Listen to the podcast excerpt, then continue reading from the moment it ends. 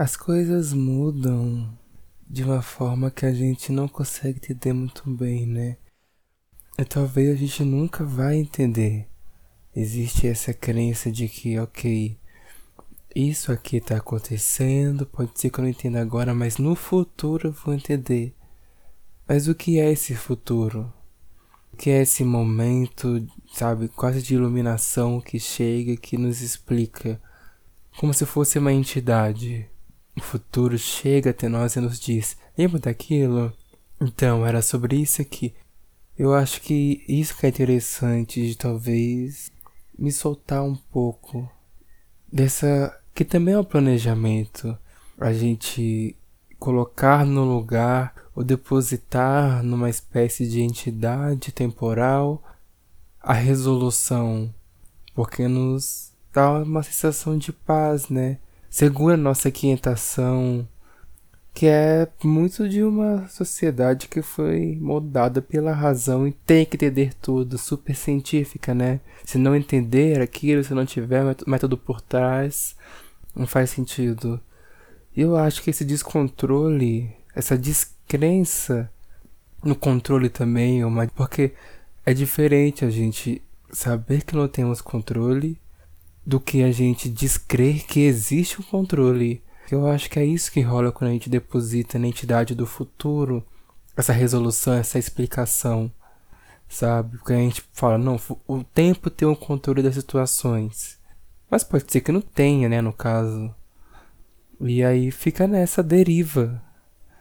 Porque se a gente para de pensar no, no tempo que resolve, tem uma coisa que a Pietra Souza, que é uma artista do DF, ela diz que eu acho maravilhoso.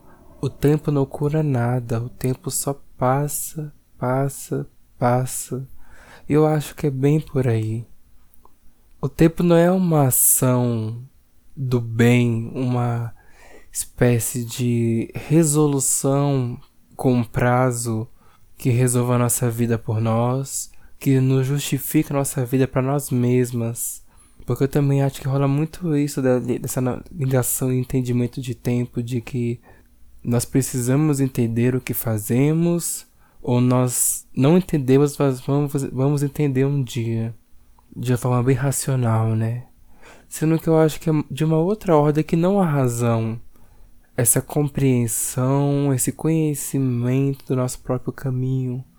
Então, se não está na ordem da razão, não tem por que ter um apego para entender racionalmente essa coisa, nossas ações. Porque não tem uma consequência. Isso de que a gente planta ou que a gente colhe é uma mentira. Eu não planto semente de abóbora e colho semente de abóbora eu planto a abóbora que cresceu da semente. Se ela crescer, pode ser que nunca cresça. Pode ser que eu plante algo e a semente não dê frutos. Vem um pássaro e pega a semente, leva para outro lugar e vai virar fruta em outro lugar.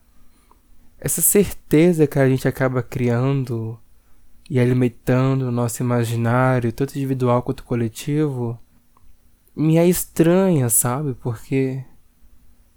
Para quê?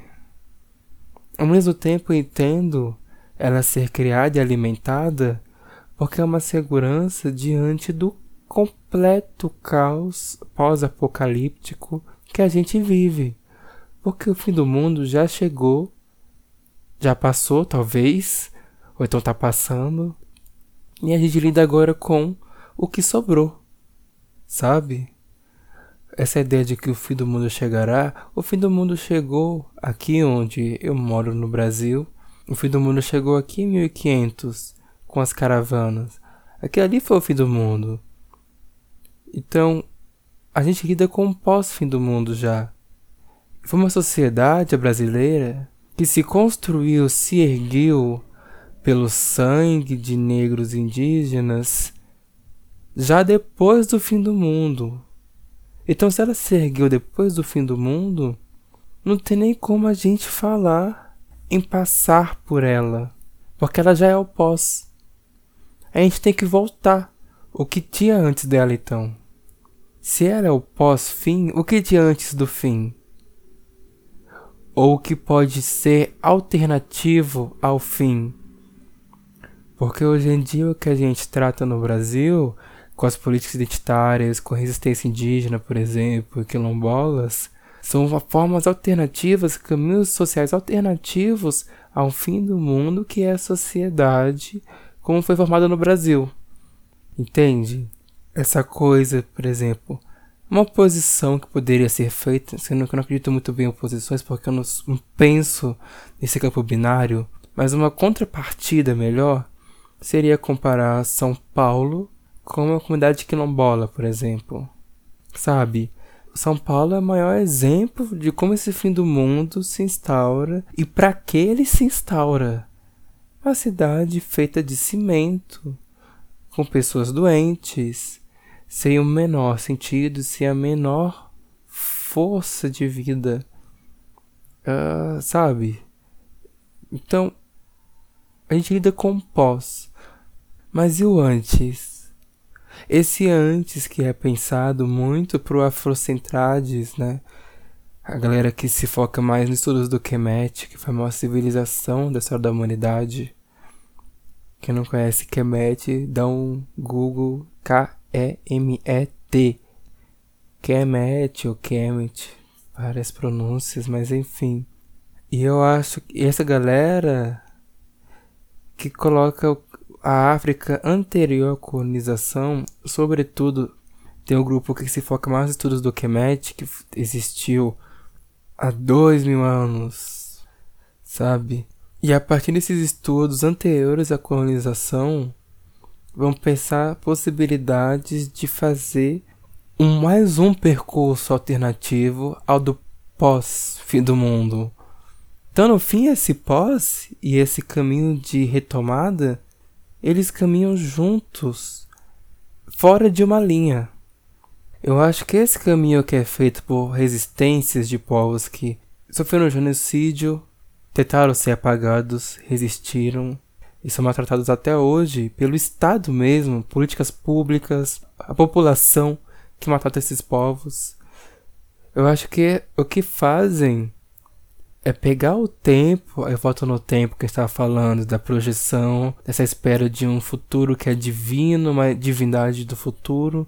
Esses povos pegam o tempo, que seria essa linha como foi construída na imagem ocidental, envergam de um jeito que vira um círculo e veste como se fosse um anel. Porque o tempo vira um acessório ele não é a justificativa ou explicação, ele não é o que vai determinar a razão do nosso caminho. Mas nesse caso, o tempo ele está sujeito a como é interpretado e como é usado para que esses caminhos alternativos do fim do mundo sejam criados e traçados, como se fosse rompemato. E aí volta em São Paulo esse mato de cimento, de prédios que não precisavam ter 50 andares, essa poluição, esse estado de que tudo deu errado. Esses caminhos alternativos pegam então e ao invés de ter uma divindade do futuro, tem o futuro como uma ascendência. E isso eu acho que tem muito a ver não só com o tempo espiralar, que é esse modo de pensar veio comum em comunidades africanas e afro-brasileiras, africanas em diáspora no caso, né? Mas fora do espírito também, essa coisa ancestral. Porque a ancestralidade, ela não vem pelo tempo, mas ela acontece e ela faz que o tempo aconteça a partir dela. Então essa compreensão bem africana de que existe uma ancestralidade que nós temos que honrar, e que nós honramos e seremos ancestrais um dia também, ela não parte da ideia de que o tempo é contínuo, de que o tempo não é contínuo.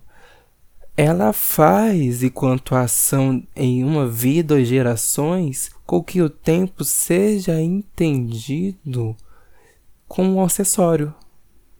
Porque essa noção de divindade ou de sacralidade do tempo, ou de um tempo que é muito determinante, ela não tem sentido, ela não acontece, ela nem passa perto do que esse pensamento traz. Então fica como acessório o tempo. Ao mesmo tempo que esse tempo é compreendido de um outro jeito também, e que é o que possibilita que seja escrita essa ancestralidade, de que ela aconteça. Então, por isso que ele é um acessório circular, sem um início, sem um fim. Ele está presente nessas culturas de um jeito que é muito mais prazeroso, é algo mais leve e alegre do que uma entidade ou divindade do futuro ou do passado também que seja, ou a divindade vazia do presente, do que umas divindades que marcam o tempo, que são seres metafísicos determinantes e que são e que têm uma função racional, mesmo que essas divindades sejam percebidas e faladas ou procuradas, incentivadas na memória social de um jeito que não é racional. Quando a gente fala em que certas coisas só o tempo explicam, a gente fala dá um tempo para isso aconteça, a gente está votando nisso, sem querer. E ao mesmo tempo, certos modos de votar nesse pensamento não são tão nocivos, sabe? Então, no fim, o que a gente pode pensar é essa negociação. Até que ponto eu mantenho esse pensamento que foi instituído, esse pensamento ocidental, super branco, que veio da colonização? O que eu mantenho dele, consciente ou não, que não me prejudica ou que não alimenta? Eu acredito que nada. Quando a gente percebe algo que está nessa engenhosa estrutura ocidental, uma estrutura super branca de conhecimento que parte da Europa, perceber isso, para mim, vem junto com o sentido de urgência de que é um problema, é uma ferida e que vai infeccionar se eu não tratar. Então, uma coisa é eu não perceber certas camadas da nossa linguagem que denunciam isso do tempo, do, de um tempo linear, super ocidental. Eu não percebi tá ali. Mas quando eu percebo, é como se eu visse a ferida aberta, compus, eu tenho que tratar, senão vai infeccionar. E eu acho que é bem sobre isso que é falar em descolonização de pensamento. É não tratar como se fosse um trabalho oito horas por dia, carteira assinada, que tem um tratado, que você cumpre, você todos os dias descoloniza três coisas ou duas coisas, faz uma listinha de agora foi isso, aí você marca como se tivesse cumprido uma tarefa. Ela é algo, a descolonização, que tem que ser feito quando é a proposta ser feita de um jeito muito mais humano, paciente e de amor próprio que você entende a sua visão, suas questões, como elas estão ligadas nessa estrutura colonial um jeito muito mais afetuoso do que punitivo ou até mesmo numa outra lógica colonial que é a de produção. Eu tenho que cumprir a meta de descolonizar tais pontos até o fim da semana. Essa semana eu vou ver vídeos sobre feminismo, para que eu descolonize isso até o fim da semana. E semana que vem eu vou atrás de outro tópico. Sendo que não. Se é sobre sociedade, a todo tempo essa estrutura ela é reafirmada e ela está sendo imposta no nosso inconsciente. Então nós precisamos saber lidar com as artimanhas, as suas armadilhas, com atenção, mas também sem que a gente surte de meu Deus do céu, tudo é uma armadilha colonial, precisamos fugir de tudo, sabe? Porque se a gente for até o fim do pensamento sobre isso, até o começo, talvez, sorvete é uma herança colonial. Eu adoro sorvete. Não vou deixar de comer sorvete, porque não, não, não, não vou. Então, a gente também tem que ponderar coisas que não nos matam ou não ferem nossa existência, que estão aqui na nossa estrutura.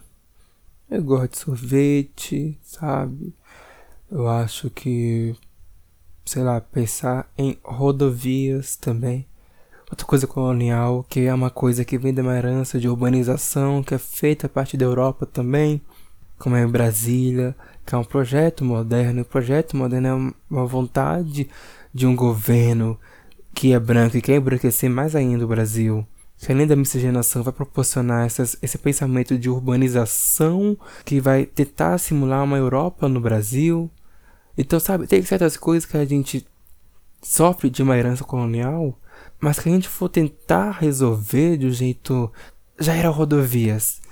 Pega uma rede e destrói todos os cimentos das ruas que tiverem. Vai servir para quê?